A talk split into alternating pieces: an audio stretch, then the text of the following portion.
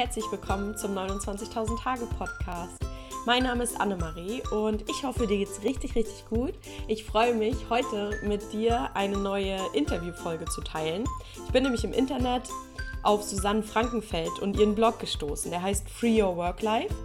Und ähm, ja, darin beschreibt sie, wie sie durch ihre Jobkrise gegangen ist und was sie in der Zeit alles gelernt hat. Und das ist natürlich genau das, was mich auch beschäftigt und was häufig Thema dieses Podcasts ist. Und dann habe ich entdeckt, dass sie auch ein Buch dazu geschrieben ha hat. Und ich habe mir das sofort bestellt und habe es auch irgendwie sofort gelesen, weil es einfach super inspirierend ist und ich mich in vielen Passagen wiedergefunden habe und auch Inspiration für mich gefunden habe, weil ich das einfach so spannend finde und ich auch glaube, dass es viele von euch interessieren würde habe ich ähm, ja, mit ihr ein Interview aufgenommen und ich freue mich total, dass es so ein nettes, und cooles Gespräch geworden ist. Und wir haben nicht nur über die Jobkrise gesprochen, sondern natürlich auch über eben Selbstfindung und über bewusstes Leben und über, über Intuition. Und ähm, ja, ich finde das Gespräch sehr schön. Es hat mir sehr viel Freude bereitet und ich hatte sehr viel Spaß und habe sehr viel für mich mitgenommen. Und ich wünsche dir jetzt genau das Gleiche beim Zuhören.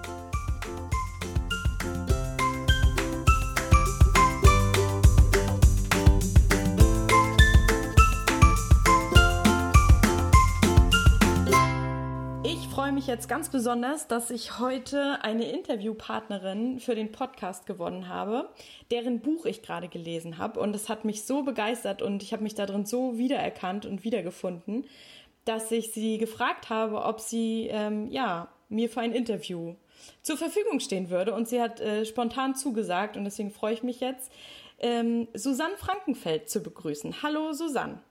Hallo Annemarie, vielen lieben Dank für die Einladung. Ja, sehr, sehr gerne. Ich freue mich auch, dass das geklappt hat. Und ähm, ich sage noch mal ganz kurz, was du machst, beziehungsweise ähm, ja, was für Spuren quasi im Internet ähm, sind von dir und wie ich auf dich gekommen bin. Und zwar über deinen Blog Free Your Work Life. Und allein der Titel hat mich natürlich gleich schon angesprochen, weil ich ja auch in dieser Situation ähm, gerade bin. Und ähm, ja, diesen Blog äh, betreibst du jetzt nicht mehr aktiv, aber da sind ganz viele äh, coole Artikel drauf, ähm, ja, einfach zur, zur Findung und äh, zur Jobkrise und so weiter. Du bist Autorin, du hast ja dieses Buch geschrieben, was ich gerade gelesen habe, und du bist Mentorin für Frauen, also ziemlich viel machst du. Und ähm, ja, deswegen bin ich jetzt ganz gespannt auf deine Geschichte. Vielleicht magst du einmal so ein bisschen erzählen, wie du da hingekommen bist. Also ist jetzt hm. natürlich eine sehr, ein sehr langer Weg wahrscheinlich. Ähm, aber vielleicht kannst du ja mal erzählen, wie bist du aufgewachsen? Du kommst ja aus Hannover, ne? Bist jetzt, wohnst in Hannover. Ähm, wie bist du aufgewachsen? Ähm, ja, wie, wie hat dir die Schule gefallen? Ähm, ja, fang einfach mal an, ein bisschen was von dir zu erzählen. Da sind wir jetzt gespannt. Okay, ich versuche es mal kurz zu machen. Ja. Ich das Gefühl habe, äh, dass in meinen 34 Jahren doch schon einiges drin steckt, was jetzt etwas den Rahmen sprengen würde. Ähm, genau, aufgewachsen bin ich auf einem kleinen Dorf hier in der Nähe von Hannover. Äh, meine Eltern haben dann äh, Bauernhof und ich habe noch eine jüngere Schwester und ja, also ganz idyllisch aufgewachsen Weihnachten. Äh, da war noch nichts mit Helikoptereltern und so. ähm, genau, und Schule, ähm, in der Schule war ich immer gut, weil ich schon immer einen extremen, also nicht nur deswegen, aber unter anderem, weil ich schon immer einen extremen Leistungsdruck hatte. Mhm. Und manche werden dann ja so, dass sie gar nichts mehr hinkriegen. Und manche werden dann aber so, ja, ich war halt einfach irgendwie immer ganz gut in der Schule, ähm, war dann auf einem relativ konservativen Gymnasium. Da war ich dann irgendwann nicht mehr so gut. Okay. Weil, weil ich mich da irgendwie massenhaft mit allen Leger, äh, Lehrern angelegt habe. Äh, was direkt auch, also ich meine, das war wahrscheinlich nicht der einzige Grund. Da hatte ich, glaube ich, so in der 9., 10. Klasse einfach eine schwierige Phase. Hm. Äh, da, war, da sind die Noten dann irgendwie ziemlich schlecht geworden. Und du sagtest Leistungsdruck, war das so, so von, eher von deinen Eltern oder so hast du dir den, den Druck gemacht oder von der Schule bestimmt? Ich selber, also okay. interne, das ist ja so internalisierte Sachen, ne? also die mhm. kommen immer irgendwie aus aus irgendeinem Punkt oder irgendeinem Thema deiner eigenen Geschichte, aber ich habe einfach bis heute ähm, ja bin ich relativ perfektionistisch und ähm, muss halt immer mega gut sein und gut ist nicht gut genug und so. Und aber jetzt heutzutage weiß ich das immerhin und kann damit arbeiten. Also mhm. ich habe das, ich hab das noch lange nicht aufgelöst. Wobei, was heißt noch lange nicht? Vielleicht habe ich es auch bald aufgelöst, keine Ahnung. Aber so, bis jetzt habe ich das noch nicht komplett aufgelöst bekommen. Und ein guter Teil von dem Stress in meinem Leben, den habe ich mir schon immer durch meinen eigenen Druck selbst gemacht. Ja, so. ja. Okay. Heute. Ja, aber äh, krasse Erkenntnis, ne? Die man dann. Ja, mega so krass. Mhm. Mega krass. Ähm, ist mir auch ähm, letztes Jahr, als ich mich selbstständig gemacht habe, also als ich dann kein Arbeitslosengeld mehr bekommen habe und quasi hauptberuflich selbstständig war, habe ich dann gemerkt, der Job war gar nicht an allem schuld, sondern ich hatte da auch selber Anteil dran. Das war so ein bisschen erschreckend. Äh, okay, also der, es war trotzdem super, den Job zu kündigen und der war auch nicht cool so, aber das war halt nicht alles der Job. Das war nicht alles im Außen, was mir da passiert mm. ist. Mhm. War ich selbst mit und dann war ich nun selbstständig, war meine eigene Chefin und habe dann auf einmal gemerkt, Scheiße, ich bin schon wieder so gestresst. Mich stresst doch gar keiner mehr. Wer ist das denn? Ah, okay, ich bin das selber so, ne? Ja, ja es ist krass. ganz, ganz ja. wichtige Erkenntnis für mich gewesen und ja, erst wenn man es bewusst hat, kann man ja dann auch überhaupt daran arbeiten. Ja, voll krass. Da müssen wir nachher auf jeden Fall nochmal drüber reden, weil ich habe ja. mir da nämlich ein Zitat äh, auch rausgeschrieben, was du, was du ich, entweder im Buch oder auf irgendeinem Gastartikel auch mal gesagt hast. Und, ähm, ja. und das würde mich nochmal interessieren. Also das geht auch ja. äh, so quasi in, in diesen Bereich. Das, da, da würde ich nachher nochmal drauf zurückkommen. Aber erzähl doch mal, wie du, du hast Abitur dann gemacht, ne? Genau, auf einer anderen Schule dann, weil mhm. ich mir auf der anderen ja damit allen verdorben Okay. Genau. Dann habe ich Abi gemacht, dann habe ich ein Studium angefangen, weil ich Journalistin werden wollte. Das wusstest du auch schon ganz früh? Ja. Okay. Und angeblich habe ich das auch schon meiner besten Schulfreundin immer erzählt, dass ich Bücher schreiben will und ich weiß das nicht mehr. Ich habe so ein Siebhirn. ich ähm, auch. Aber ich wusste das, ich wollte, glaube ich, als Kind mal Tierärztin werden ja. und dann war es aber Journalistin. Mhm. Und dann habe ich, ich habe auch im, in der Schule ein Praktikum in der Redaktion gemacht und so weiter. Und ähm, genau, Studium angefangen, Politik und Germanistik. Ähm, war aber irgendwie nichts, beziehungsweise war ich, glaube ich, einfach noch nicht reif fürs Studium. Hm. Und habe dann da bin dann irgendwie da nach ein paar Wochen oder nach dem ersten Semester nicht mehr hingegangen oder nur noch so hier und da. und wusste aber auch nicht, was ich stattdessen dann machen sollte. Und dann kamen halt meine Eltern ins Spiel die dann mir, glaube ich, nahegelegt haben, irgendwie doch mal eine Ausbildung zu machen. Mhm. Uh, ist ja auch irgendwie gilt ja immer so als was so was Handfestes, so eine ja. Ausbildung, ja. IHK-Abschluss und so, tralala. Und wie alt warst du, wie alt warst du da? So 19, 20? Ja. Ja. Mhm. Richtung, genau. Ähm, und dann habe ich mich einfach auf alles Mögliche beworben. Okay.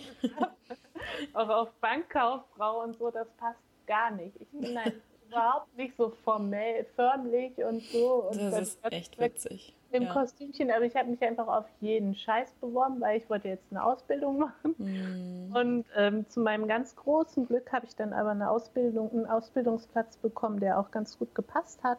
Nämlich ähm, in den Medien tatsächlich, also beim Norddeutschen Rundfunk hier in Hannover. Ja, cool ähm, da als Kauffrau dann auch, Kauffrau für Bürokommunikation, aber das war halt schon so vom Rahmen her dann doch.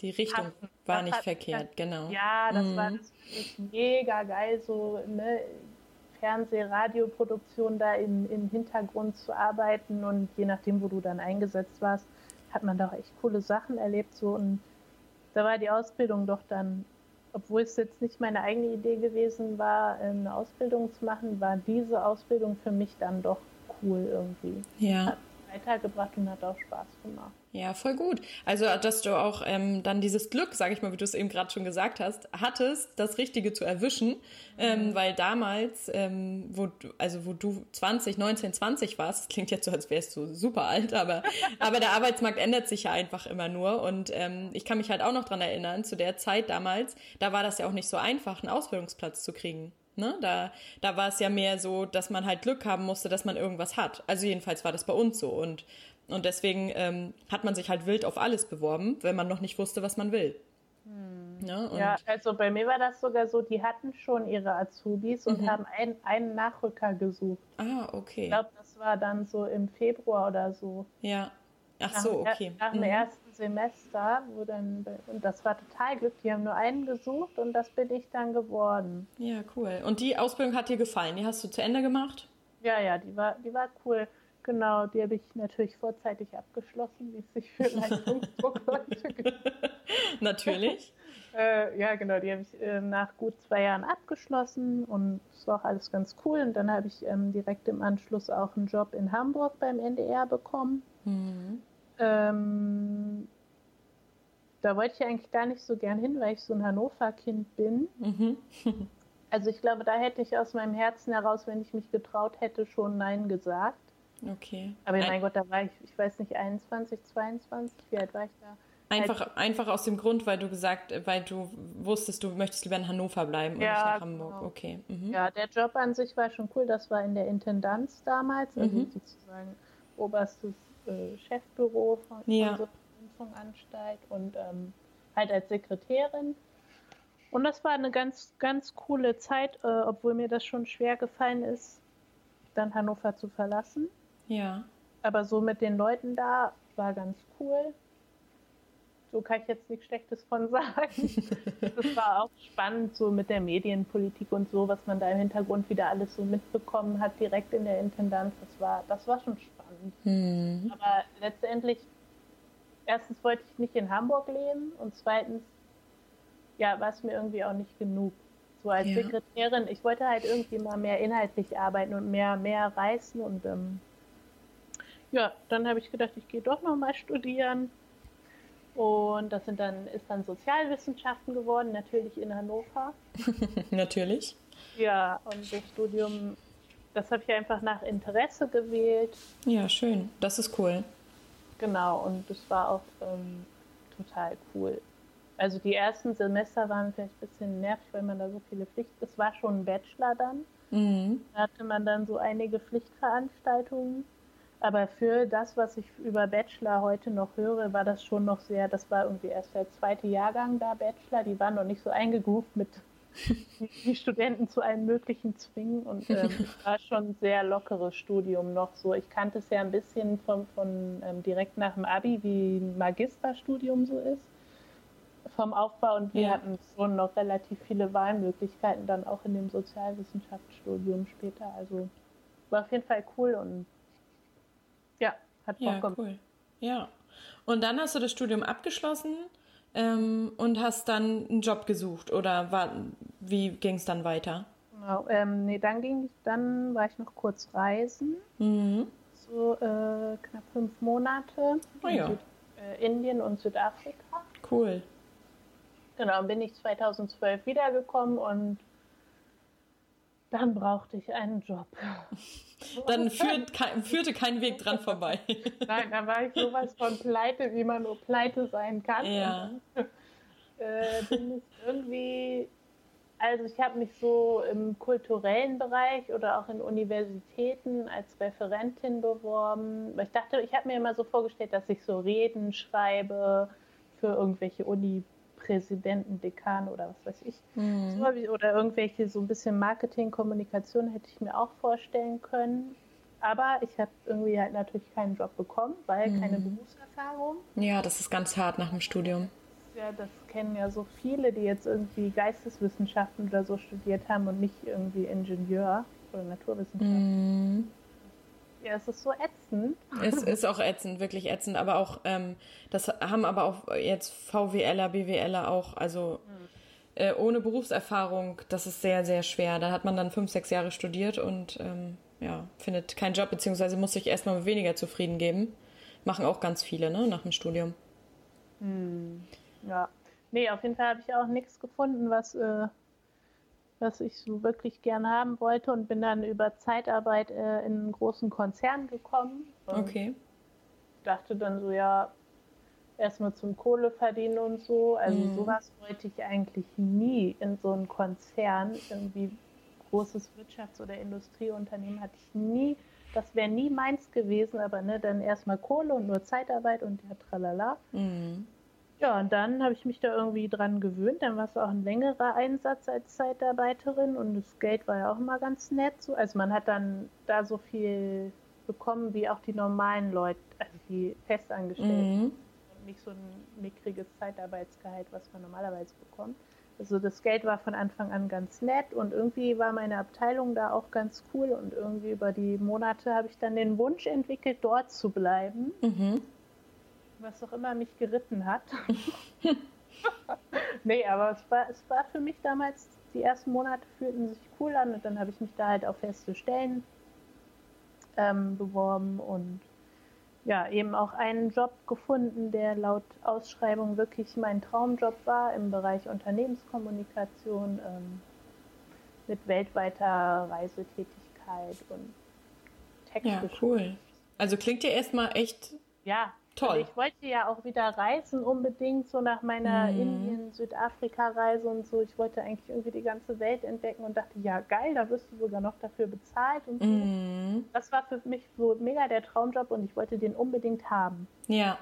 Ja, und dann habe ich den natürlich auch bekommen. Das ja. Ist, ist, ja so energetisch. Ich war auch so überzeugt davon, dass ich das kann und dass ich gut da drin bin. So.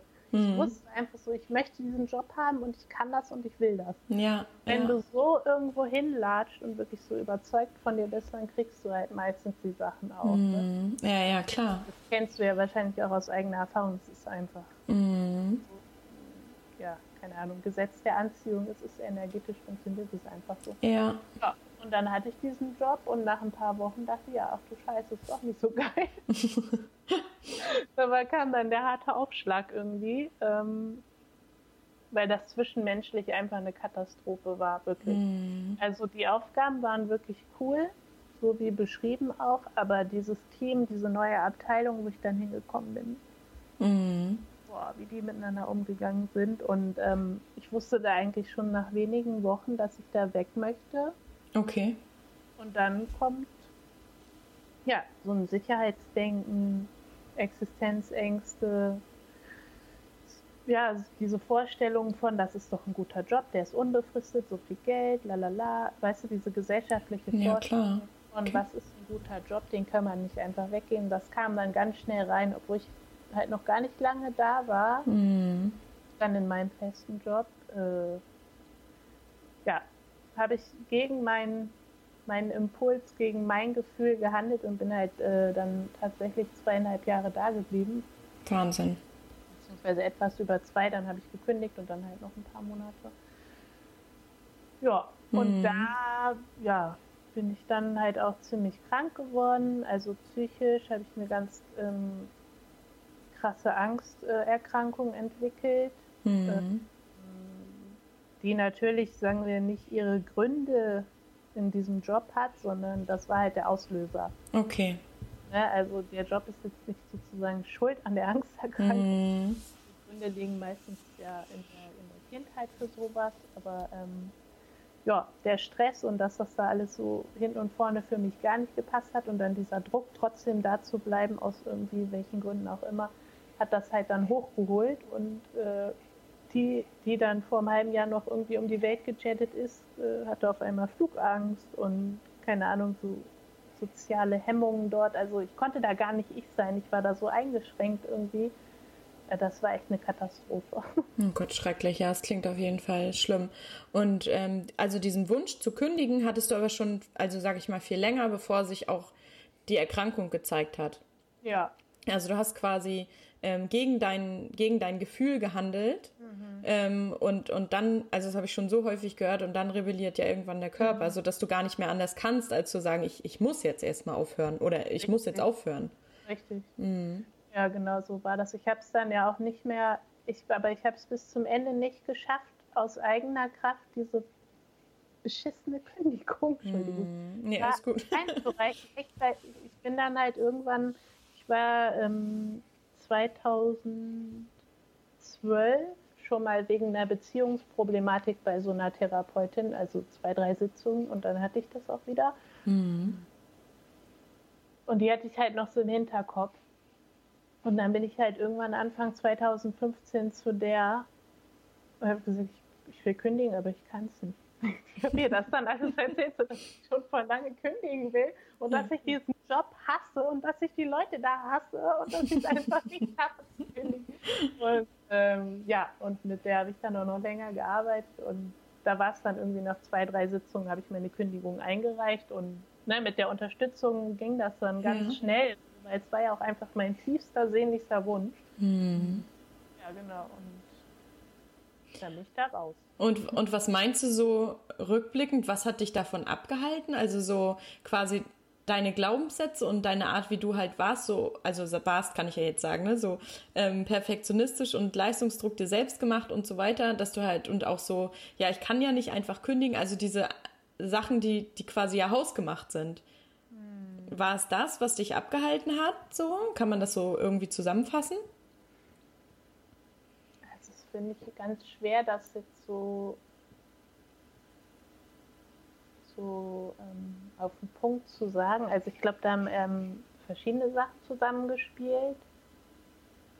Ich war einfach nur von Angst kontrolliert. Also ich glaube, mhm. es war einfach meine, ähm, oder ich war auch so gehemmt.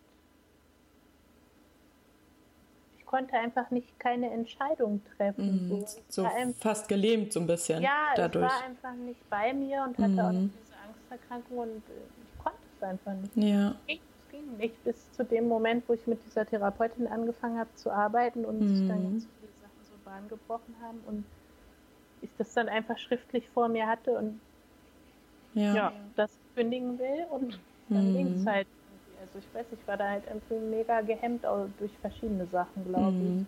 ich ich versuche das immer nur so ein bisschen aufzubrechen, dass man sich das halt so ein bisschen vorstellen kann, ne? Weil gerade bei solchen Erkrankungen ist das immer so so schwer vorstellbar für andere, ne? Aber ähm, ich glaube, jeder kann sich vorstellen, dass es schwierig ist, erstmal einen Job zu kündigen. So, ne? So von jetzt auf gleich zu sagen. Oder ich glaube, es gibt einfach, anders ausgedrückt, es gibt, glaube ich, ganz viele Menschen, die einfach ähm, unter ihrem Job ja leiden, sich aber nicht trauen zu kündigen und ähm, und dann vielleicht, wenn mal was Besseres um die Ecke kommt, vielleicht zugreifen. Ähm, aber wenn halt nicht und es immer schlimmer wird, sage ich mal, dann kann es kann es eben auch sein, durch eben auch Vorgeschichte, dass sich das ja auch in solchen Dingen äußert wie bei dir. Ne? So. Also Und bei mir wäre das so gewesen, wenn ich gesund gewesen wäre, mhm. dann hätte ich den Job einfach gekündigt. Schon ich relativ so, früh wahrscheinlich. Ja, ich hatte sowas früher nie irgendwie mit so Existenzangst. Ich habe auch meinen anderen Job ja beim NDR einfach gekündigt. Ich meine, gut, da, gut, da wusste ich auch, was dann kommt, ne? Also, dass ich dann ins Studium gehe und so, ja. aber ich hatte ja auch schon einen festen Job und ich habe immer so gemacht, was ich wollte und was ja. jetzt gerade gepasst hat, aber da habe ich es dann halt irgendwie nicht mehr hingekriegt. Ne? Hm, hm. Aber wie du schon sagst auch, ne, wenn, wenn man halt weiß, was kommt, ist es natürlich auch noch viel, viel, viel einfacher. Also wenn ich jetzt so so überlege, bei meiner Jobkündigung, da haben so viele Kollegen immer gesagt, und Annemarie, hast du schon was Neues? Und habe ich gesagt, nö. Und dann haben die mich immer angeguckt, so wie, nee. Und du kündigst jetzt aus freien Stücken. So, ne? Und, und da habe ich, also das ist ganz schwer für, für die Menschen zu begreifen, weil man kann sich, das habe ich auch gerade auf meinem Blog so geschrieben, es wurde mir auch so bewusst, man kann sich, glaube ich, also die Gesellschaft lässt es nicht zu, ähm, dass man sich als Frau auch eine Art Auszeit, sage ich mal, nimmt, ähm, wenn man nicht gerade ein Kind kriegt. Das ist so das einzige, die einzige Begründung, die vielleicht zählt. Mhm. Ne? Also, weil mir haben auch viele in der Zeit, ich habe ja so ein Jahr gebraucht nach meinem Unfall, um dann zu entscheiden, dass ich kündige. Das war auch ein ganz neuer Prozess, weil ich auch immer gedacht habe, oh nee, und machst du es? Und bei mir ist auch immer totaler, totales Chaos im Kopf gewesen. Mhm. Und dann gab es da auch immer so Ratschläge, äh, gut gemeinte Ratschläge einfach nur, auch von, von Bekannten, die dann gesagt haben, Mensch, dann werd, sonst werd doch erst einfach mal schwanger. ja, wirklich. Also, das ist hier. Ey, soll ich dir was sagen? Äh? ich habe das auch überlegt. Ja. Okay. Ich habe das überlegt Ende 2014. Mhm. Also nicht ernsthaft mit dem, also es war jetzt nur nicht so, es ging noch nicht zum Vollzug über, aber ähm, ich habe auch echt, ich habe mit dem Gedanken an ein Kind gespielt, um mich irgendwie, um diese harte Entscheidung sozusagen um, zu umgehen, so, aber oh Halleluja, habe ich das nicht gemacht, das wäre völlig falsch. Ich habe bis heute keinen Kinderwunsch, keinen wirklichen, mhm. so wie mhm. den andere Frauen vielleicht, wie ich so höre, ja. haben. Ähm, das wäre richtig daneben gewesen, das zu machen. Ja. ja. das ist bei mir bei mir ähnlich. Ne? Ich habe dann auch äh, so echt in mich reingeführt und habe, also ich habe wirklich, ich habe hab damals, also wo das so anfing, dass ich mich mit mir selbst also auch auseinandergesetzt habe, einfach auch in mich reingehört habe und da habe ich angefangen dann auch mal so ein Daily Journal zu schreiben, ne? Und äh, einfach mal ein paar Punkte, die mir so gerade im Kopf rumgehen, ähm, auch Dinge, für die ich dankbar bin und so weiter, ne? Einfach um das, um das in meinem, in meinen Tag sozusagen als feste Routine einzubauen. Und,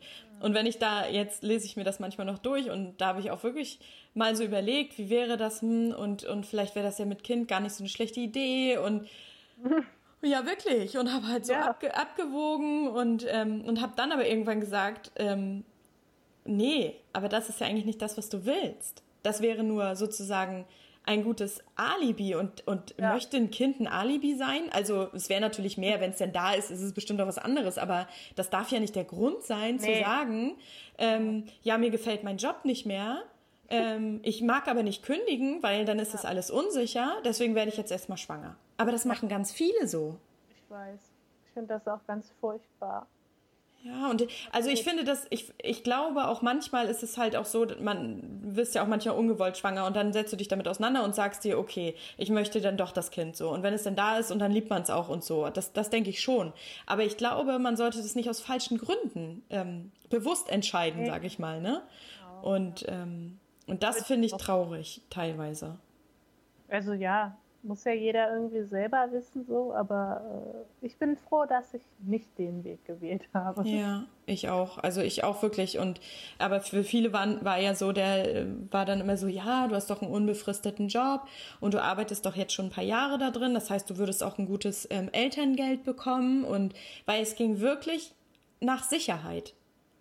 Es geht nicht nach, was macht mir Freude, was, ähm, ja, was kann ich eigentlich rausbringen in die Welt, was kann ich dazu beitragen, was, was finde ich in mir, wom, womit ich vielleicht anderen Menschen helfen kann? Oder ne, was, was kann ich Gutes tun so? Und dass man danach geht, danach geht gar keiner, fast keiner, also es werden immer mehr, haben wir ja vorhin auch drüber gesprochen, aber aber, aber es ist so schade, dass, dass da nicht drauf geguckt wird. Und ähm, ja, oder auch, das hast du auch in deinem Buch geschrieben, was übrigens heißt, ich weiß gar nicht, ich habe den Titel noch gar nicht gesagt, äh, durch die Jobkrise zu mir selbst, habe ich richtig gesagt, ne? Ja. Ähm, genau, und das verlinke ich auch nochmal in den Shownotes. Und da ähm, schreibst du ja auch, dass, dass du auch gute, also für deinen Blog auch immer viel Feedback bekommst, aber dass du es nicht mehr hören kannst. du weißt jetzt, was kommt. Ähm, wenn Leute schreiben, ja, Annemarie, das klingt, oder äh, Susanne, das klingt ja jetzt alles richtig gut, aber bei mir funktioniert das nicht. Aus den und den Gründen. Ähm, und da fand ich das so cool, dass du darüber halt auch in deinem Buch geschrieben hast. Dass, ähm, dass es, ja, es klingt jetzt so richtig böse, aber ich finde es halt auch, das sind Ausreden, weil wenn einem das Leben nicht mehr gut gefällt, dann kann man das eben auch ähm, ändern. Zwar nicht von jetzt auf gleich, wie du auch schreibst, aber ähm, man muss ja mal anfangen dann, wenn es einem nicht gefällt, weil dann wird es sicherlich so sein wie bei dir, wenn man es ganz auf die Spitze treibt, dann wird irgendwann wird man irgendwann krank oder der Körper rebelliert. Ja, das denke ich auch. Ähm, auf jeden Fall. Aber das muss man halt auch erstmal.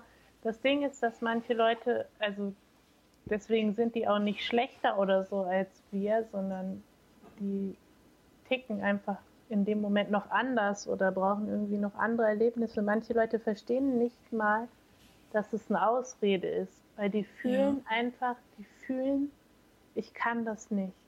Ja. Also die sehen nicht diesen Weg und das ist dann einfach ja auch eine ganz schöne Arbeit, sich das so von der Einstellung her erstmal herzuholen, zu sehen, was man überhaupt alles verändern kann, weil das sieht man ja nicht unbedingt von Natur aus, was man alles schaffen kann. Das wird einem auch nicht in der Schule beigebracht, wie viel man eigentlich schaffen kann und wie, wie, wie, wie reich das Leben für eigentlich uns alle sein kann. Hm. Ja.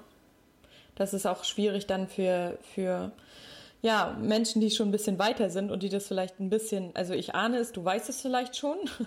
also ich bin ja auch erst auf dem Weg, aber ähm, das Wir dann. sind alle auf dem Weg. Ja, ja, es ist immer eine, eine Entwicklung, ne? Das ist ja nie. Ja. Nie angekommen und das ist ja auch gut so, weil also für mich ist das Leben seitdem auch viel viel spannender, weil ich immer denke, boah und jeden Tag lernt man irgendwie was dazu, weil ich mich halt aber auch dafür interessiere. Aber wie du schon sagst, vielleicht brauchen manche Menschen auch ähm, einfach noch andere Erlebnisse, um eben dahin zu kommen und ähm, wir, man verändert sich ja eigentlich nur durch Inspiration oder Schmerz. Mhm. Und ähm, die wenigsten durch Inspiration, ne? weil die Komfortzone ist ja wirklich immer sehr bequem und sich da rauszuwagen, warum.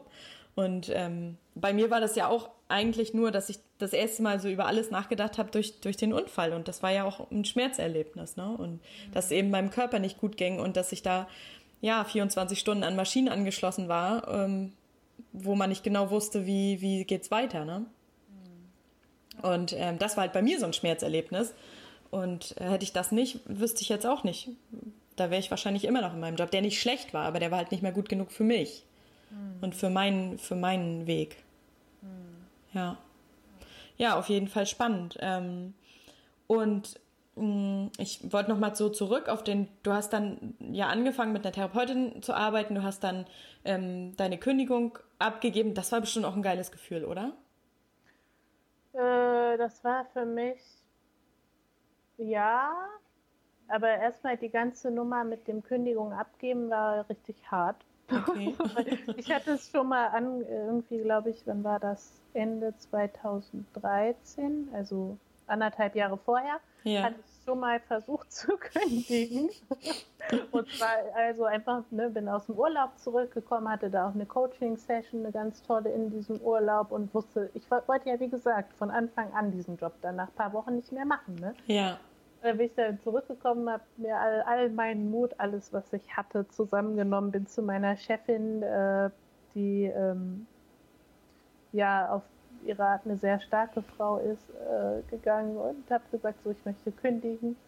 Und dann hat die mir das 90 Minuten lang ausgeredet. oh Mann. Richtig, richtig heftig. Danach war ich wie brainwashed. So mm. Okay, wir versuchen es doch nochmal. Ich will mhm. nicht kündigen. Und deswegen habe ich das halt ähm, beim richtigen, also bei meiner richtigen, wirklichen Kündigung dann ähm, so gemacht, dass ich einfach meine Chefin gar nicht eingeweiht habe.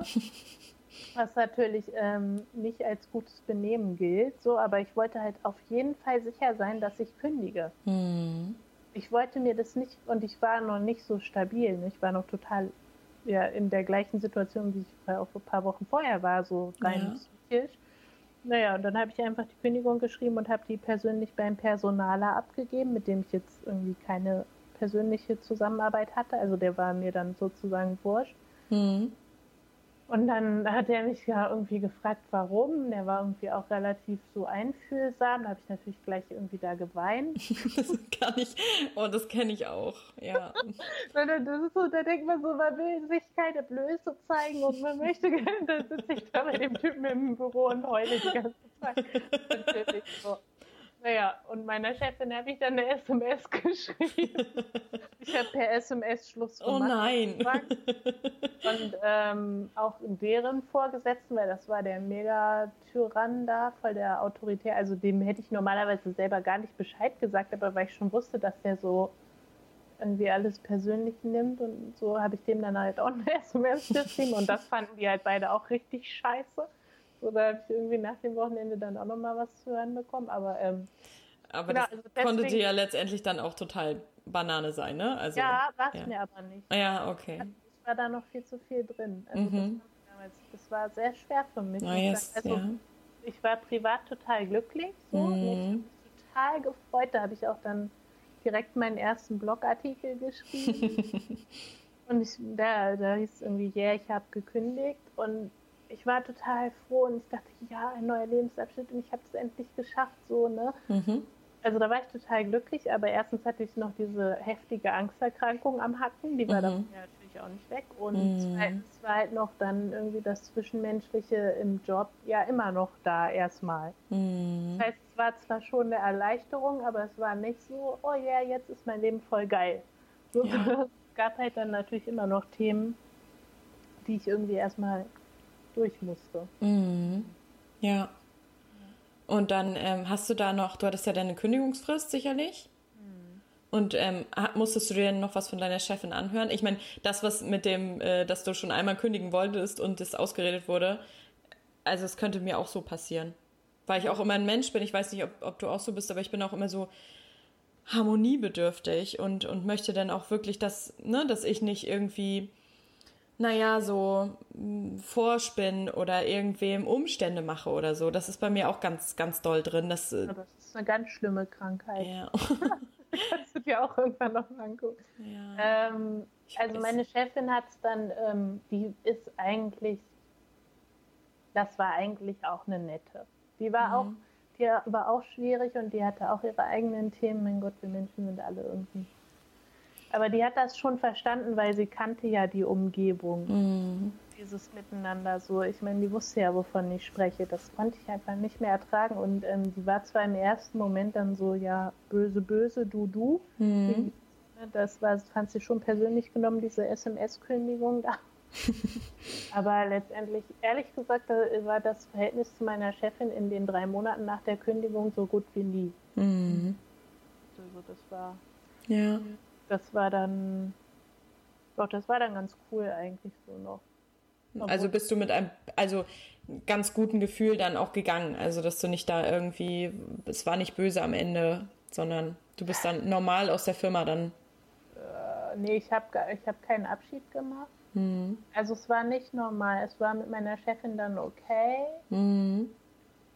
Aber ich habe, also ich glaube, ich war ja halt eben, wie gesagt, immer noch auch irgendwie krank und nicht nicht fit sozusagen mhm. seelisch gesehen. Ja, also ich habe da auch niemandem mal die Meinung gesagt und ich glaube, das habe ich lange so irgendwie noch bedauert, dass ich da nicht noch so einen Rundumschlag gemacht habe. Auch wenn ein, das wird einem ja immer, das wird einem ja immer irgendwie so ähm, gesagt, das soll man auf gar keinen Fall.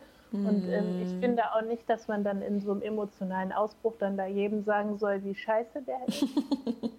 Aber wenn ich jetzt sozusagen mit meiner psychischen Gesundheit von heute da wäre, dann ja, hätte, hätte, Fahrradkette ist jetzt auch Ne, aber dann hättest du einige Dinge noch auf den Tisch da gebracht. Hätte ich doch ein paar Sachen da nochmal gesagt, weil ja. da war wirklich zwischenmenschlich so viel im Argen und auch so gesteuert im Argen. Also das war, das war einfach total gaga Land. Und wenn ich da in einer besseren Verfassung gewesen wäre, hätte ich das, glaube ich, ähm, doch nochmal thematisiert, so auch bei anderen Leuten, weil es einfach nicht geht, wie die mhm. Menschen miteinander umgehen. Das ist einfach so destruktiv und das hilft keinem. Und ja, ja wie gesagt, aber es war dann jetzt nicht so. Mm. Ich bin da nicht im Bösen gegangen, ich bin da aber auch nicht im Guten gegangen. Mm. Es war mhm. so, ja, Hauptsache raus. Aber trotzdem würdest du jetzt rückblickend sagen, dass es, auch wenn es eine schlimme Zeit war und auch mit der, die Krankheit hervorgebracht hat und so weiter, dass es schon sehr wichtig war für deinen Weg, diese Zeit bei, der, bei dem Unternehmen. Ja, vermutlich schon, ne? sonst wäre es ja so nicht passiert. Also ja. ist ja, einfach ja. mein Glaube, dass alles für uns irgendwie einen Sinn hat, mhm. wobei wir auch freien Willen haben und wenn wir einfach irgendwie so stur sind und die Zeichen nicht sehen, dann können wir uns natürlich auch extra Leid draufschaufeln, dass wir jetzt nicht von Gott geschickt bekommen, sondern einfach durch unsere Sturheit sozusagen. Mhm. Ähm, aber das war, ja, das war ganz wichtig für mich. Ich meine, einfach mal so richtig aufzuknallen auf dem Boden sozusagen. Mhm merken, wie wichtig das ist, dass ich auf mich selbst höre und dass ich gut zu mir bin und dass ich nichts mache, was nicht mit meinen Idealen übereinstimmt und wo ich untergehe. Also ich meine, sowas wird mir wahrscheinlich nie wieder passieren. Ja. Also mir werden tausend andere Sachen passieren, so, aber diese Konstellation, ich habe so viel daraus gelernt, einfach wie ich mich selbst ignoriert habe ja, und ja. was das für ein Leid für mich ausgelöst hat, das, äh, das das macht einfach deine Aufmerksamkeit, bringst du auf eine andere Stufe so und für dich selbst. Ja, ja. Hm. Und letztendlich wollte ich ja auch schon immer ein Buch schreiben, wie ich dann äh, von einer Schulfreundin vor kurzem, als mein Buch jetzt rausgekommen ist, gehört habe. Und äh, worüber ich äh, worüber hätte ich schreiben sollen. Hm. So, ich meine, damit da habe ich mein Buch geschrieben. Also das war alles im, im Endeffekt gut so, mhm. war. Ja, auf jeden Fall. Ja. Auch wenn es natürlich irgendwie eine ganz schön anstrengende Zeit war, aber ja, ja also ich hadere nicht mehr damit. Sehr gut. Und ähm, ja, und dann hast du jetzt nur mal so vom zeitlichen Ablauf, du hattest halt dann gekündigt und hattest dann ähm, ein Jahr, was du, also Arbeitslosengeld bekommen hast, hast du dann diese zwölf Monate Arbeitslosengeld bekommen und warst quasi dann ja zu Hause oder, oder wie ist die Zeit abgelaufen für dich? Ja, also neun Monate habe ich bekommen mhm. wegen Eigenkündigung. Ähm, ja. Hätte ich auch noch irgendwie man kann da ja irgendwie sagen, ja, ich musste kündigen aus psychischen Gründen. Das wäre bei mir auch auf jeden Fall durchgegangen. Aber ich hatte gar keinen Bock, da noch zu irgendeinem Amts, Amtsarzt oder mir da irgendwie bestätigen zu lassen, dass ich Gaga bin äh, und habe dann einfach da die neun Monate Arbeitslosengeld genommen. Ähm, ja. Genau, aber ich habe mich erstmal dann sozusagen abgemeldet. Also ich habe da was gemacht, was man machen musste, um diesen äh, Anspruch zu sichern, mhm. das Arbeitslosengeld. Und dann habe ich mich aber direkt erstmal abgemeldet habe von meinem Ersparten gelebt, auch total bescheuert, weil ich wollte wirklich nichts vom Staat an. Also so bekloppt, aber gut. Ich habe überlegt. Äh, habe dann erstmal von meinen Ersparnissen gelebt, damit ich sozusagen frei bin und nicht mit dem Arbeitsamt und mit mhm. niemandem was zu tun, damit ich einfach meins und bin dann hier so ein bisschen in Deutschland oder Europa unterwegs gewesen, cool. den Sommer über. Aber ja, mir ging es ja total schlecht psychisch. Also es war voll blöd, das ganze Geld auszugeben, wenn man jetzt eigentlich genauso gut zu Hause auf dem Sofa liegen kann und sich erholen kann. Aber ähm, ja. genau, genau. Und dann habe ich aber neun Monate Arbeitslosengeld bekommen, habe mich halt auch äh, ganz brav beworben und so. Und äh, ich dachte auch, also ich hatte dann schon die Idee von der Selbstständigkeit im Hinterkopf.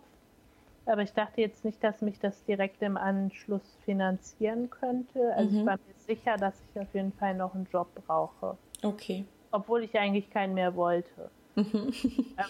ich dachte, ja, ich muss und ich musste mich ja auch bewerben wegen Arbeitslosengeld und habe mich halt beworben, aber es ist natürlich irgendwie alles nichts geworden, weil ja ich das in mir drin gar nicht wollte. Das hatten wir ja schon vorhin andersrum mhm. bei den wenn du was unbedingt willst und dir sicher bist, du kriegst das, dann kriegst du es auch. Wenn du mhm. was gar nicht willst und denkst, ich krieg das auch eh nicht, dann kriegst du es auch nicht und so war es halt auch. Ne? Mhm. Genau, und habe dann halt irgendwie keinen Job bekommen und habe aber auch schon neben dem Arbeitslosengeld ähm, angefangen, selbstständig zu arbeiten. Als das Arbeitslosengeld dann eben ausgelaufen ist, dann hatte ich halt nebenberuflich schon angefangen mit meiner Selbstständigkeit im Online-Marketing-Bereich. Und das passte dann so ganz gut, dass es mich dann schon so auf einem niedrigen Niveau einfach finanziert hat und dann war ich auf einmal selbstständig. und dann hatte das irgendwie doch geklappt. Ja. So. Ja, cool. Also du hast das nicht so richtig ähm, im Auge gehabt, sondern das hat sich dann so, so ein bisschen gefunden. Ich wollte das schon, aber ich habe das nicht für realistisch gehalten, dass es äh, direkt im Anschluss an das Arbeitslosengeld geht. Ich hatte mir gedacht, ich nehme mir einen Job und baue das nebenher auf mit der Selbstständigkeit. Mhm. Und wenn ich dann genug Geld verdiene, dann lasse ich, dann schmeiße ich den Job wieder. Mhm. Und äh, was hast du da gemacht? Also ähm, im Online-Marketing-Bereich oder? Genau, ja, also so Social Media, Texten, alles Mögliche mit Newsletter, Marketing und so für kleine Unternehmen und Gründerinnen. Ah, cool. Einheit die Beratung und dann auch das äh, Freelancing für kleinere Unternehmen, genau. Okay, und das hat sich dann, hat sich dann auch so gefunden, da hast du jetzt keine Akquise gemacht, sondern das ja, war so. Witzigerweise, ja. Ja, witzig, ja, stimmt. Cool. Nur über irgendwie nähere oder entferntere Netzwerke, so hat ja. sich das ergeben, genau. Ja, auf jeden Fall ähm, spannend. Und dann warst du dann plötzlich selbstständig. Ich fand das ja auch sehr eindrucksvoll, wie du das so beschrieben hast äh, mit den Vorstellungsgesprächen. ähm, und, und dass man dann ja auch irgendwie so merkt, so ich möchte gar nicht mehr. Ähm, es war, war auch ganz witzig mit dem einen Absatz, ich, also dass da halt vorgeschrieben wird, was du anziehen darfst und was nicht und so, ne? Ja. Also, dass man da ja. dann so sitzt und so denkt, oh nee, aber eigentlich habe ich ja gar keinen Bock, äh, mir vorschreiben zu lassen, dass ich, dass ich die Schuhe nicht mehr tragen darf oder so. Ja, ja, genau. Nee, das war alles. Alle Zeichen haben geschrien, du willst doch gar keinen Job, du kriegst doch keinen, das passt alles nicht. Ja. So. ja. Das war bis zum bitteren Ende versucht, aber gut. Ja. Also, sollte halt einfach nicht sein und ja, ich wollte ja auch selbstständig sein. Ich hatte ja, das war ja wieder nur so eine, sozusagen so eine Angst, mhm. dass das finanziell nicht klappt mit ja. der Selbstständigkeit. Nur das war der Grund, warum ich mich beworben habe. Mhm. Und weil ich es natürlich fürs Arbeitsamt auch musste, weil ich habe auch keinen Gründungszuschuss beantragt und war ja sozusagen offiziell auf Jobsuche. Mhm. Ja, aber also ich wusste dann schon, dass ich eigentlich lieber selbstständig sein möchte. Ja, und das war ja auch quasi so ein Weg, ne? In diesen, ja, sag ich mal, zwölf Monaten, ähm, wovon du ja neun dann Unterstützung bekommen hast, aber so in diesen zwölf Monaten war das ja auch ein Weg, das hast du dir ja auch so hart erarbeitet, ne? So in, äh, mit der Therapeutin dann zusammen, dass du halt einfach auch auf, auf Dinge geguckt hast, ne? Und, und bearbeitet hast. Ähm, dass es dir eben wieder besser geht und dass du dann auch mehr einfach mehr rausfindest, was du eigentlich willst und und ähm, ja, ich denke, dass es so eine Reise ist, dass du, dass du das jetzt nicht von, ich kündige jetzt meinen Job und äh, übermorgen bin ich dann selbstständig, sondern das ist ja ein ziemlich langer Weg dann für dich auch einfach gewesen. Glaube ich auch wieder auf dich und deine Bedürfnisse und das, was du eigentlich willst, hören zu können, oder? Ja, auf jeden Fall. Also ich glaube, der Weg ist auch noch gar nicht so abgeschlossen. Ja. Also ich bin da schon total viel weiter so, ne? Also das auf jeden Fall. Ähm, aber man kann ja immer noch weiterarbeiten sozusagen. Mhm. Ja, das war die mega lange Reise. Ja. Äh, also total intensiv, aber ich habe jetzt immer noch auch Momente, wo ich so Aha-Momente habe, wo ich so, ach krass, das war irgendwie immer fremdbestimmt. Mhm. So, wenn man denkt, man ist selbst so, keine Ahnung, du hast so einen Leistungsdruck oder so und dann erkennst du irgendwann, woher das kommt und dass du eigentlich ganz anders bist. Ja, also die Reise zu mir selbst hat sozusagen mit der Kündigung da ähm, auf jeden Fall begonnen und war auch ganz intensiv so in den letzten zwei Jahren, aber das heißt nicht, dass ich jetzt so voll mich selbst gefunden habe und jetzt mega immer in Balance lebe und 30 äh, Zentimeter über dem Boden steht. also das ist für mich einfach, wie wir auch, glaube ich, schon vorhin gesagt haben, einfach so ein Prozess, der das ganze Leben lang andauert. Ja.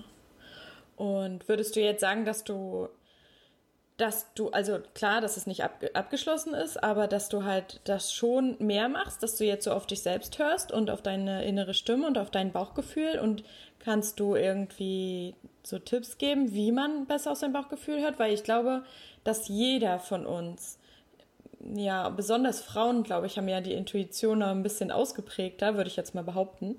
Ja, dass man das irgendwie ausmachen kann, wie man besser auf, auf sein Bauchgefühl hört und, und diese Situation umgeht, was du schon beschrieben hattest, auch in deinem Buch, dass man eben äh, zu Dingen Ja sagt, wo man eigentlich Nein fühlt, so. Aber der Verstand, und das ist bei mir, also der Tipp wäre, würde auch an mich gehen, weil es ist bei mir extremst, ähm, woran ich wirklich zu knabbern habe, dass ich intuitiv weiß, es ist nicht gut für mich. Das hat da noch nicht mal was mit dem, mit dem Job unbedingt nur zu tun. Es kann auch was privat sein oder in der Familie, wo man so sagt, nee, eigentlich müsste ich jetzt hier eine Grenze ziehen, aber ich kann es einfach nicht und ähm, ne, wie man da besser drauf hört und, und auch, ähm, wie du ja schon, auch schon gesagt hast, dann auch besser mit sich selbst umgeht, weil ich glaube, wenn man öfter seiner inneren Stimme folgt, dann kümmert man, kann man sich auch besser um sich kümmern. Hm. Ähm, also ich bin ja keine Intuitionsexpertin, auch wenn ich mich, also da gibt es ja wirklich welche im, auch online, die sich da mit beschäftigen, wie man die Intuition erstmal überhaupt stärkt, ne? wie man mhm. das hört überhaupt, diese Stimme. Aber ähm, wie du sagst, wir alle haben das ja und eigentlich hören wir die auch immer, nur wir machen dann vielleicht die Ohren zu oder schieben es weg. Also ich glaube, wenn wir eine Entscheidung treffen, die nicht die richtige für uns ist, dann merken wir das.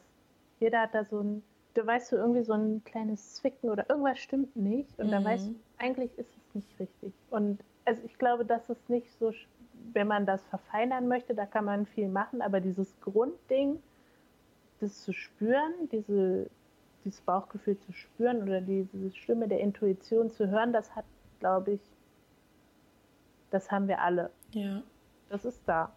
So, und wie man ich glaube, das ist also, das wundert mich jetzt aus meinem Munde, aber es ist eine Frage der Disziplin, vielleicht dann darauf auch zu hören. Weil ich glaube, wir spüren alle, wenn wir was machen, was nicht konform ist mit unserem inneren Kompass sozusagen. Mhm. Ja, was mhm. irgendwie nicht passt, das merken wir.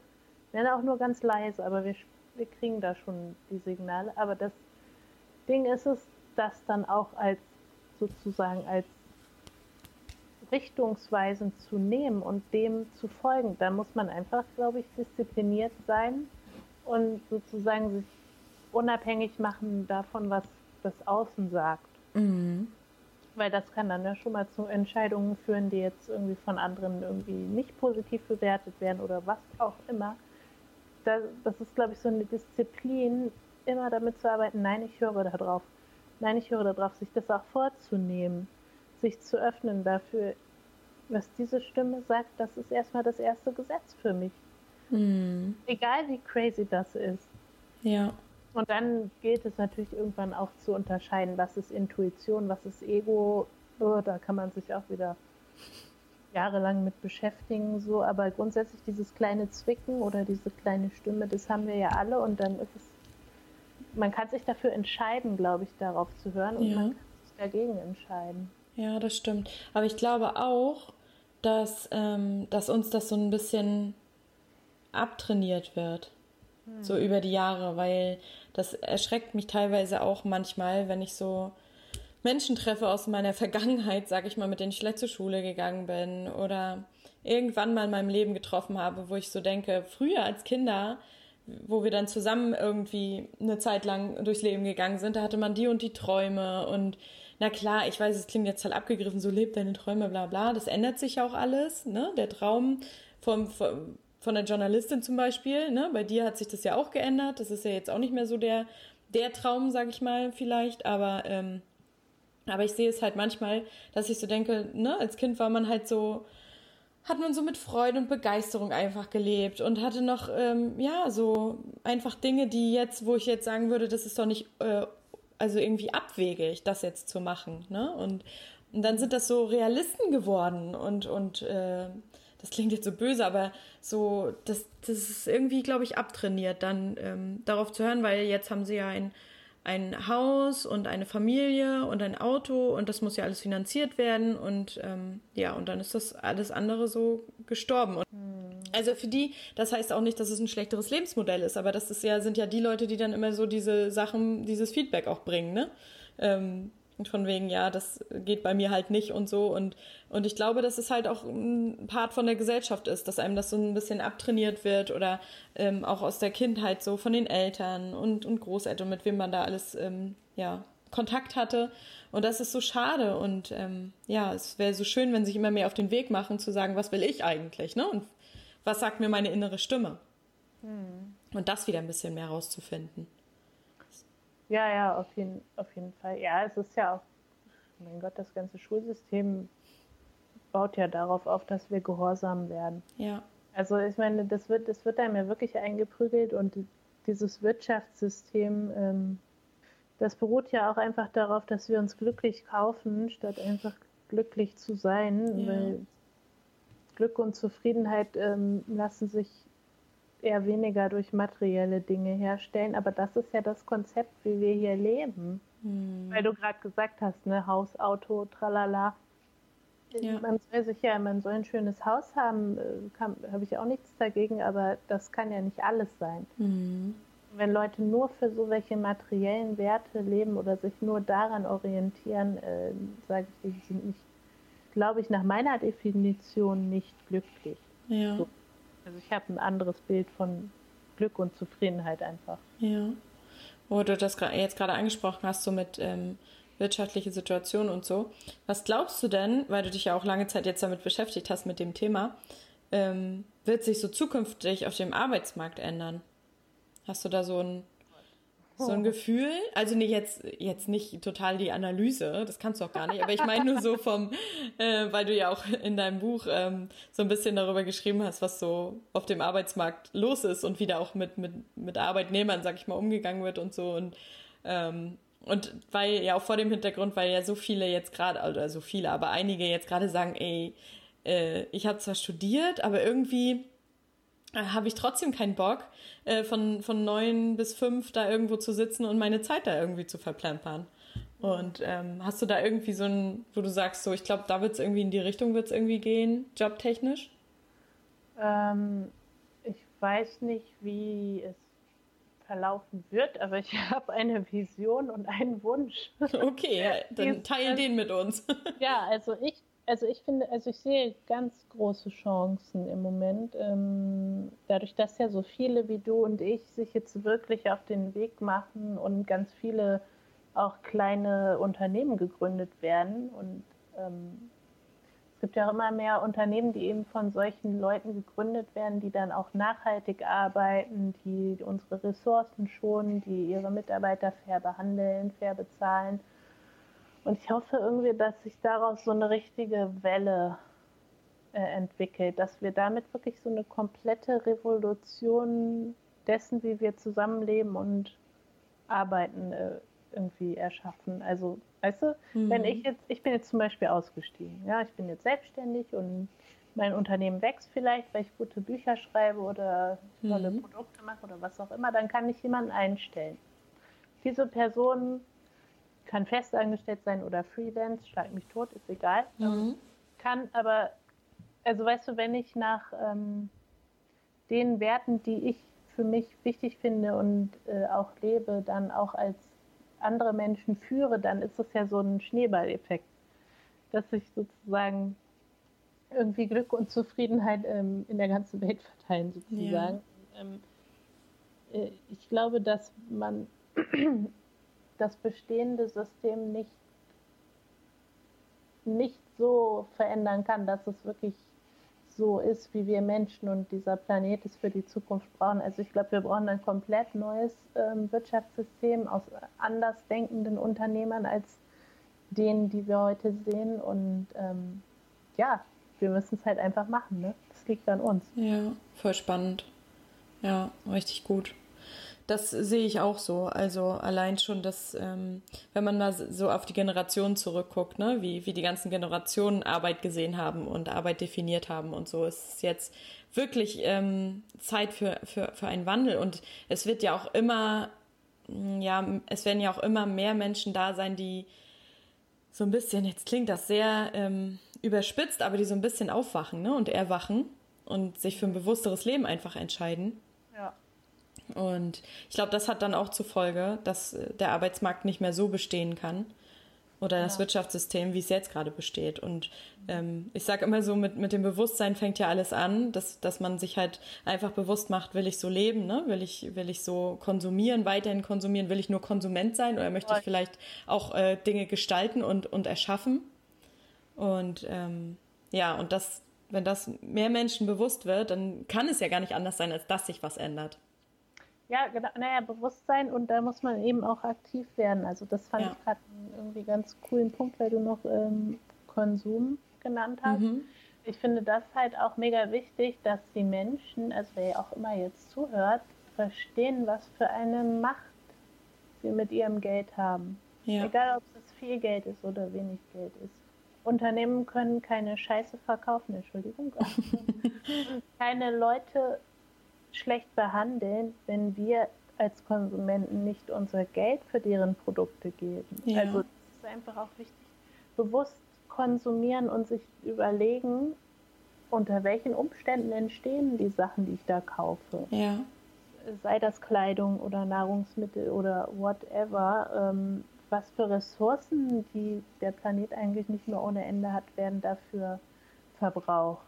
Mhm. Welche, welches Leid von Menschen oder von Tieren steckt dahinter? Und ähm, da finde ich auch, ähm, also ich bin, habe ja auch viele Leute online jetzt so verfolgt, die sich mit Persönlichkeitsentwicklung und so beschäftigen. Und da geht es mir oft nicht weit genug, weil das, mhm. sind, das ist nicht nur Mindset. Dein, dein, die Einstellung ist ganz wichtig und die Arbeit mit Mindset oder an spirituellen Themen, das ist ganz wichtig, das sehe ich auch so und das mache ich auch, aber das ist nur der erste Schritt. Ich finde, man muss auch dementsprechend leben und wenn jemand jetzt irgendwie ständig bei irgendeinem so einem Billigklamottenladen die Sachen kauft, die irgendwie in Bangladesch oder schlag mich wo mhm. unter schlimmsten Bedingungen hergestellt werden, dann kann er mir doch nicht sagen, also das, ja. da kann er nicht sagen, er möchte eine bessere Welt. Ja, dann tu was so. Ne? Ja. Und Konsum ist halt einfach. Da muss man, da muss man ja nicht selber was kreieren, sondern man kann einfach was anderes kaufen. Mhm. Das ist halt eine ganz einfache Stellschraube und ich würde mir wirklich wünschen, dass viele Menschen da ja entsprechend handeln. Mhm. Ja, das ist, äh, da kann ich, äh, das kann ich nur so unterschreiben. also sehe ich ganz genauso. Obwohl das bei mir tatsächlich, muss ich ganz ehrlich zugeben, auch erst richtig aufgekommen ist, so dass ich halt ähm, kein Fleisch mehr esse und ähm, auch meine Klamotten, also ich habe seit Monaten nichts mehr gekauft und auch wenn ich jetzt Klamotten kaufe, dann wirklich ähm, nur ausgewählt, also nicht ja. ähm, das, was du gerade angesprochen hast. Das ist mhm. aber auch erst gekommen, also das Thema ist erst bei mir wichtig geworden, dass ich auf sowas, also ich habe sowas schon immer so als wichtig empfunden, aber nicht danach gelebt. Und, und jetzt ist es so, dass ich das mache, weil ich mir selbstbewusster geworden bin. Selbstbewusstsein nicht in dem, ne, du weißt, was ich meine, so, ja. sondern dass ich auf mich so ein bisschen höre und einfach gucke, ähm, ja, was will ich eigentlich und so weiter und wie will ich eigentlich leben und so und und dann kommen diese Themen automatisch, finde ich, wenn es da wirklich Leute gibt, was du gerade schon angesprochen hast im Bereich Persönlichkeitsentwicklung, die das selber nicht machen, dann ist es ja wirklich, das ist ja fake. Mhm. Weil, dann haben die den Prozess nicht durch, denke ich, weil, oder was heißt durch, sowieso nicht, aber dann, dann ähm, sind die ja noch gar nicht so weit, sondern verkaufen irgendwas, was, ne, was, was aber sich gar nicht für die bewährt vielleicht. Und das ist natürlich nicht authentisch dann. Das ist natürlich, finde ich traurig sowas, wenn das dann nicht selbst gelebt wird, weil nur so ich kann glaub, man dann ja auch was ändern. Ich glaube, viele Leute merken das aber auch gar nicht. Also wenn es dann auch vor allem so im Bereich Spiritualität, wo ich ja jetzt auch viel unterwegs bin, äh, da ist man dann so auf einer spirituellen Ebene, dass man es gar nicht merkt, dass man schon wieder einen Plastikbecher in der Hand hat, den man gleich wegschmeißt. Also das meinen die auch nicht böse, aber es ist einfach irgendwie wichtig, dieses Bewusstsein zu schaffen, dass alles auch entsprechende Taten irgendwie mit nach sich ziehen muss. So, ne? Mhm. Einfach, ähm, ja, ich glaube manchmal, da gibt es doch dieses äh, Begriff äh, Spiritual Bypassing, also sozusagen, dass man alles durch seine spirituellen Theorien erklären kann und ähm, alles so lässt, wie es ist ähm, und sich nicht wirklich mit den Problemen, die man hat oder die die Welt hat, auseinandersetzt, weil ja, der Gott wird es schon richten sozusagen. Mhm das geht halt irgendwie nicht. Damit kommen wir alle nicht weiter. Nee, das stimmt. Das stimmt. Ähm, weil du das jetzt gerade mal so ansprichst, so, so zum Schluss quasi, die eine sehr spannende Frage, die mir jetzt gerade noch so ähm, eingefallen ist, weil du es jetzt schon zweimal erwähnt hast. Ähm, glaubst du an einen Gott? Glaubst du an Gott? Oder wie definierst du das so? Es ist so, ich glaube, ich habe das Thema noch nicht so richtig, also ein bisschen angeschnitten schon beim Podcast, aber ich folg, äh, folge dir auch bei Instagram und ähm, du bist ja auch, also beschäftigst dich ja mehr jetzt mit dem Thema. Mhm. Ähm, und das ist bei dir, hat bei dir einen großen Stellenwert und deswegen, weil mich das auch super doll interessiert, ähm, ja, habe ich gedacht, ich frage dich dazu auch mal. Ja, ähm, also für mich war das so, dass ich so Ende 2015 oder so auf diesem Weg eben auch mit dem Blog und so, mit meinem Blog, irgendwie auf das, über Persönlichkeitsentwicklung ist man ja schnell bei spirituellen Themen auch ja. so, wenn man die richtigen Abzweige nimmt, die Bewegung nimmt. Ähm, da bin ich dann irgendwie dahin gekommen und das hat das aber ähm, eher auf einer rationalen Ebene, also diese Konzepte, ne, Gesetz der Anziehung und keine Ahnung, mit mm. den verschiedenen Konzepten mich im Kopf ähm, beschäftigt, habe das aber jetzt nicht so in meinem, also ich fand das alles ganz gut und hat, das hat sich auch richtig für mich angefühlt. Ähm, aber ich habe das nicht erfahren sozusagen. Und das finde ich macht es. Also ich habe dann auch immer irgendwie mit der Zeit nach so einem anderen Zugang gelächzt und dachte, ja, ich will das irgendwie spüren. So, ich glaube das ja alles. Hm. Ich glaube das ja alles, dass da mehr ist, aber warum sehe ich das nicht? und ähm, dann habe ich ab äh, irgendwann vor einem Jahr, ja, ab September 2016 mit einer Kinesiologin mhm. gearbeitet, wo das schon näher in die Richtung ging. Und dann habe ich dieses Jahr ganz intensiv mit einer Heilerin gearbeitet, wo ich äh, ähm, ja, wo ich dann endlich das alles mal ein bisschen erfahren konnte. Also, ähm, und du hast gerade gefragt, ob ich an Gott glaube. Ähm, ich glaube nicht an Gott, ich weiß, dass Gott existiert. Ähm, genau, vorher habe ich einfach so an so ein Konzept geglaubt mhm. von, von dem Universum oder dem, dem Licht oder wie man das auch nennen möchte. Mhm. Und äh, ja, so durch diese Sessions mit dieser Heilerin habe ich da einfach persönliche Erfahrungen gemacht, die also das kann man halt nicht in Worte fassen. Ich mhm. habe einfach dann sozusagen Gott erfahren und von dem Moment an gab es für mich, war das kein Glaube mehr, sondern ich weiß es einfach. Mhm. Sozusagen. Ist, ich muss damit auch mit niemandem drüber diskutieren, ob es jetzt Gott gibt oder nicht. Mhm. das ist für mich einfach, das ist so. Und ja, damit lebe ich halt jetzt. Und das finde ich halt mega krass, weil ich überhaupt nicht religiös aufgezogen, äh, aufgewachsen bin. Überhaupt nicht. Ja. Und erzähl mal, wie, wie lebst du jetzt damit? Also geht's, also geht's dir damit jetzt besser, sage ich mal? Also so hat das ganz viel Gutes auch für dich gebracht? Dass du das jetzt halt weißt? Ja, also irgendwie, ich habe natürlich dann auch entsprechend Bücher da gelesen und so. Für mich ist es Jetzt macht das Leben irgendwie anders. So, also mhm. besser würde ich jetzt nicht sagen. Ich habe ja die irgendwie immer noch Herausforderungen. Ja. Dafür ist das Leben ja. Aber manchmal vielleicht einfach leichter, weil man halt ja vielleicht weiß, ne, das ist, das hat vielleicht einen anderen Ursprung oder das kann man vielleicht mal loslassen, weißt du, so auf ja, die, genau, die Schiene, kann, das meine ich. Wenn man, ja, man kann die Sachen halt irgendwie in einem anderen Kontext sehen. Mhm. So. Und, ähm, ich weiß zum Beispiel, dass ich nie alleine bin. Auch ja. wenn ich mich mal total, total alleine fühle auf menschlicher Ebene, weiß ja immer, da ist noch eine andere Kraft. So. Mhm. Und also ich glaube auch zum Beispiel ähm, an Engel und so. Mhm. Geistführer und so. Mit Engeln hatte ich auch schon mal so eine kleine Begegnung, also würde, möchte ich, wünsche ich mir auch, das noch viel intensiver zu erfahren, wirklich nicht nur darüber nachzudenken, nicht nur verstandesmäßig, sondern das wirklich so zu erfahren, wie ich es schon mal habe. Das ist ja auch für mich total selten. Ja. Das finde ich, das ist sowas Intensives, das kann man gar nicht mit irgendwas anderem vergleichen. Und ja, das ist schon Spannend, auf, einmal macht, auf, auf einmal macht halt alles Sinn. Okay, cool. Also, ja, also es klingt total äh, ja, spannend, auch wenn ich glaube, sich jetzt viele nicht richtig vorstellen können, ähm, ja, wie das sich anfühlt. Und weil, also ich. Glaube, ich, ich dazu was sagen. Ich glaube, das aber auch für jede und jeden sich unterschiedlich anfühlt. Ja. Ich glaube, es gibt, es gibt nichts diese Erfahrung nicht zweimal, sondern die ist für jeden, glaube ich, immer anders. Hm. Ja. Ja.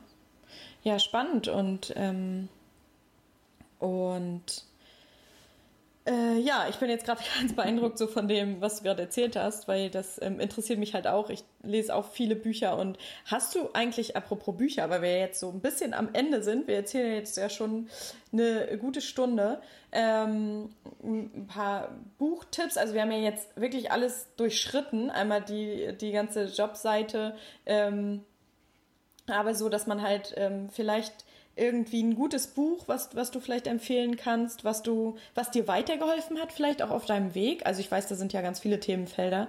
Ähm, aber vielleicht hast du ja irgendeins, wo du sagst, oh, also wenn, wenn du kein Buch liest, aber das würde, würde ich dir ans Herz legen. Gerne auch spirituell, also wie du willst. Das wäre schön, wenn du da was hast. Also eins muss ich jetzt nicht auf eins beschränken. Nee. du kannst okay. auch, du kannst auch mehrere sagen. Also alle Frauen, ich hoffe, du hast bestimmt auch viele Frauen ne, unter den Hörerinnen. Ja. Ich bin, ich bin immer so, ich, ich, bin immer so auf Frauen fokussiert. Ja, mach, gerne für Frauen, also alles gut. Also alle Frauen sollen lesen Frauenkörper, Frauenweisheit von Dr. Christian Northrop. Mhm.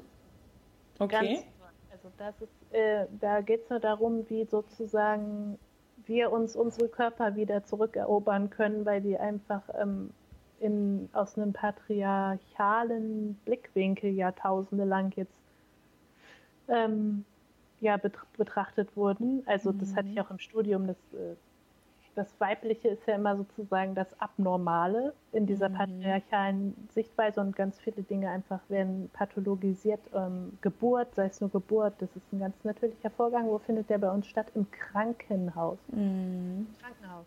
Also dieses Buch äh, sollen alle Frauen lesen. Frauenkörper, Frauenweisheit. Ne? Mhm. Mhm. Okay.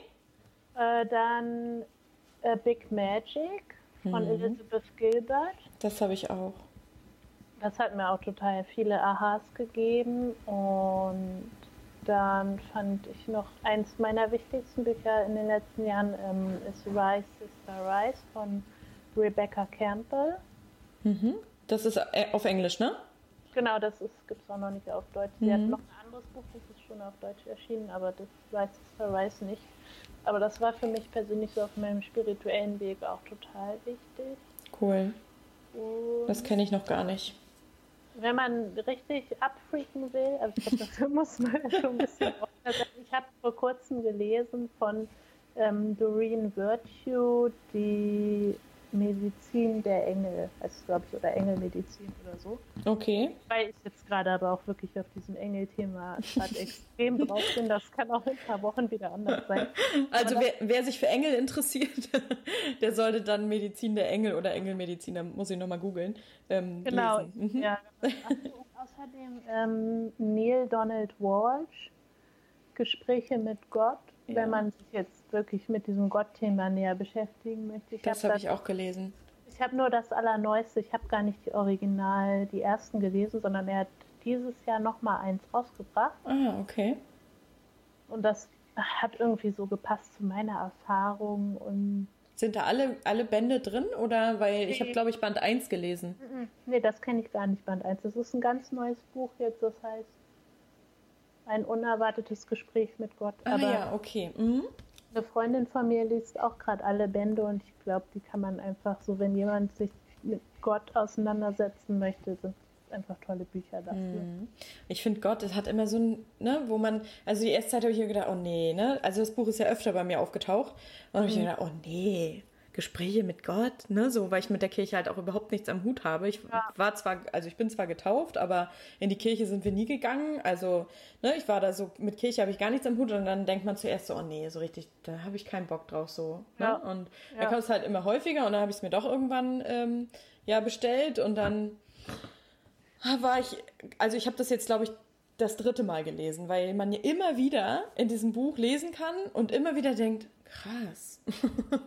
ne? Also es sind immer wieder Aha-Momente dabei und, ähm, und auch beim ersten Mal lesen, also man muss das mehrmals lesen, finde ich, um das so sich auch wieder ins Gedächtnis zu rufen, denn im Alltag ist es ja doch häufig so, dass man dann Dinge wieder einfach, also dass man da wieder so ein bisschen zurückfällt. Ja. Hm. Und daran arbeite ich auch gerade, weil ähm, das ist halt, wenn man sich damit beschäftigt, ist alles gut und schön so, dann sieht man das halt auch ganz vieles aus einem anderen Blickwinkel, weil bei mir ist dann so, wenn manchmal dann was dazwischen kommt und ich, ähm, weil ich noch nicht so danach leben kann und das ist dann Ja. manchmal ein bisschen schwierig. Genau. Aber ich, das gehört ja auch einfach dazu. Wir sind ja auch einfach nicht perfekt und auf so einem Weg. Und ja. ich glaube, da hilft es auch, wenn man irgendwie ein bisschen gnädig mit sich selbst ist und irgendwie mitfühlend ist und es einfach anerkennt, dass es halt ein Weg ist. Ja. So und dass es alles okay ist. Hm. Auch, Aber, auch mit den Momenten, wo man das nicht so leben kann. ja. Aber wie wir auch schon mal äh, im Vorgespräch kurz gesagt haben, wir wollen ja immer schon wissen, wo es hingeht. Und immer schon den vorgefertigten Plan mit äh, doppelten Boden und Netz und so weiter, ähm, damit ja nichts schief gehen kann. Und ähm, aber ich glaube, dass wir das wirklich nur, also auch noch nicht mal mehr.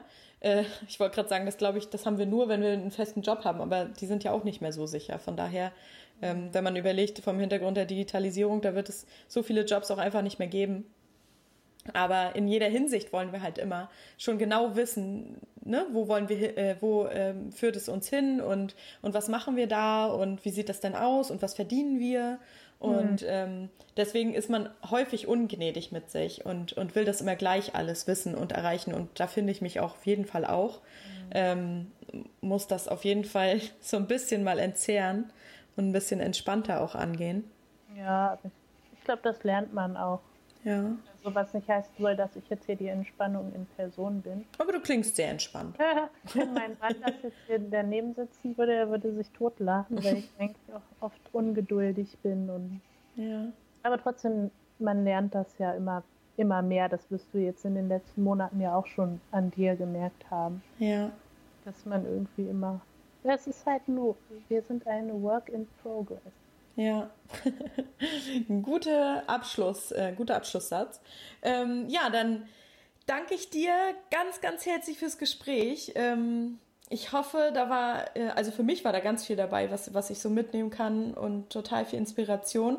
Aber für alle, die es interessiert, die sollten sich auf jeden Fall ähm, das Buch von dir ähm, holen und zwar durch die Jobkrise zu mir selbst. Das ähm, kann man, glaube ich, auf deiner Seite, sag mal nochmal, ich habe mir das, wo habe ich mir das denn gekauft? Auf deiner Seite, glaube ich, dein Blog, ne? Genau, auf meiner äh, Seite kann man das, auf freeyourworklife.de kann man es als E-Book kaufen und auf Amazon als Taschenbuch. Ja, cool. Und das ist echt, echt toll, weil da ähm, jetzt waren das ja sozusagen nur Fetzen aus, aus deiner Geschichte, ähm, aber da beschreibst du es ja nochmal ganz konkret, den ganzen Prozess und was du äh, dabei ja gefühlt hast und ähm, wie es dir dabei ging, auch in dem Job und, und danach die Zeit und so. Und also, und am Ende, das finde ich halt auch cool, dass du halt so Tipps gibst, ähm, ganz viele Anreize, ähm, wie man eben die Dinge auch angehen kann und anders sehen kann. Und das hat mich hat das total inspiriert, das Buch. Und ja, und dafür danke ich dir, dass du das geschrieben hast, weil sonst hätte ich das nicht lesen können. und wahrscheinlich ganz viele andere auch nicht. Und ich danke dir einfach für deine Zeit, die du heute hier investiert hast für mich und für die, für die Hörer. Vielen Dank. Danke dir, Annemarie, von Herzen. Sehr gerne. Und ich denke, wir, wir hören uns bestimmt nochmal oder schreiben uns und ich wünsche dir jetzt erstmal alles Gute. Danke dir auch. Ich danke dir. Ciao. Tschüss.